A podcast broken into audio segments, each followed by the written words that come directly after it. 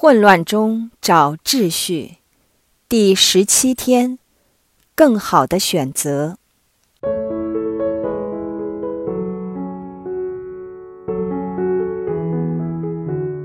我们这次必经的主题，对于我们去做福传、为教会服务、履行天赐的使命，或者笼统地说，为主工作，是很重要的反思材料。而事实上，整个围绕马尔大及玛利亚的主题，对于我们学习成为耶稣基督的门徒有很密切的关系。但是，你可能会觉得，在过去两个多星期的闭境中，提及一些我们要注意的地方及方法，实行起来并不容易，需要下不少苦功及需要很大的决心。你可能会问。我哪有时间去仔细检视我的生活，以做出改变呢？那么，我们怎能突破目前的困局呢？的确，整个过程最难的地方就是要突破困局。知易行难是大家都明白的，但如果在这个四旬期内不踏出第一步，我们一切的反省也是徒然。结果就只是原地踏步，一筹莫展。如果要改善的话，我们需要腾出时间，就之前的反思，草拟一些适合我们自己的策略，并一步一步地开始落实。而在现阶段，最重要的是我们不能够退步，在我们现有的负担上添加更多事。首先。我们不要承诺一些我们不应承担的工作。其次，就是要检视在我们日常的生活中那些令时间不知不觉溜走的原因。一般来说，如果我们不做细心的审视，这些浪费时间的原因都是很难察觉的。而去开展这个过程，其中一个最有效的出发点，就是去检视我们每天所做的大小决定。一般人都会认为，只要我大事精明，小事糊涂是没有相干的。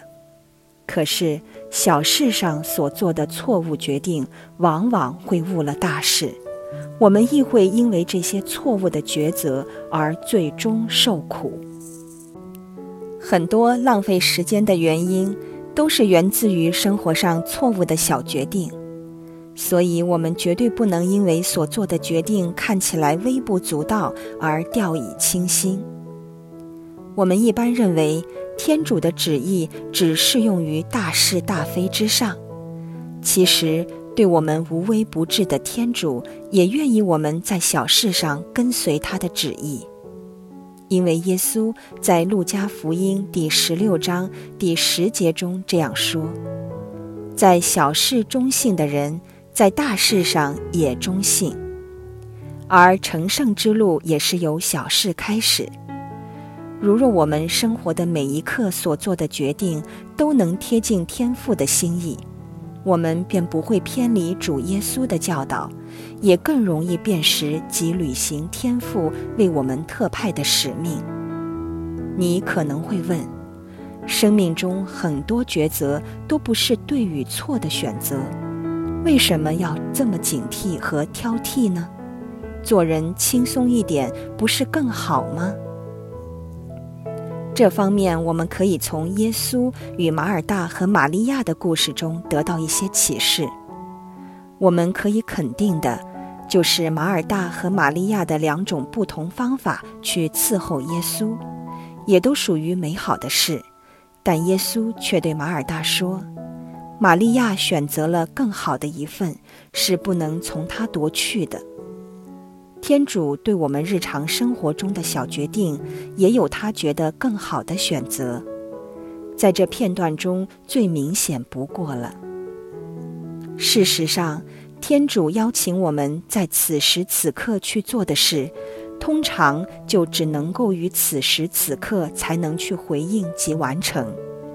如果我们不把握这一刻，做出正确的选择去回应的话，机会错失了，就可能永远不复再来，而往往这些更好的选择，亦同时会帮助我们避免做出令自己浪费时间的决定。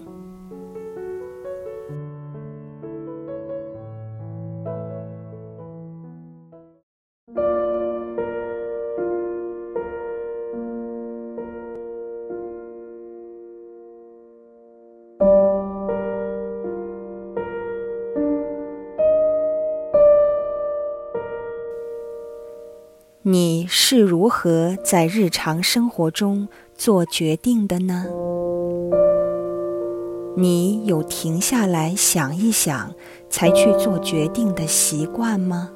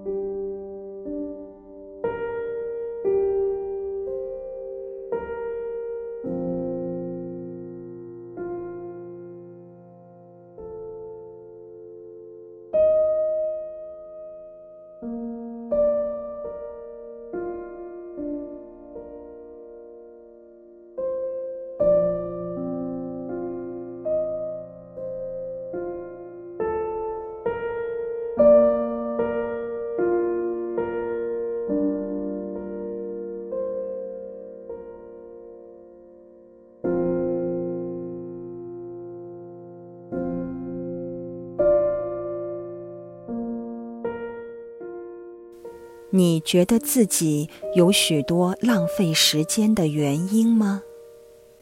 现在，请你将这些原因写下来，做反思。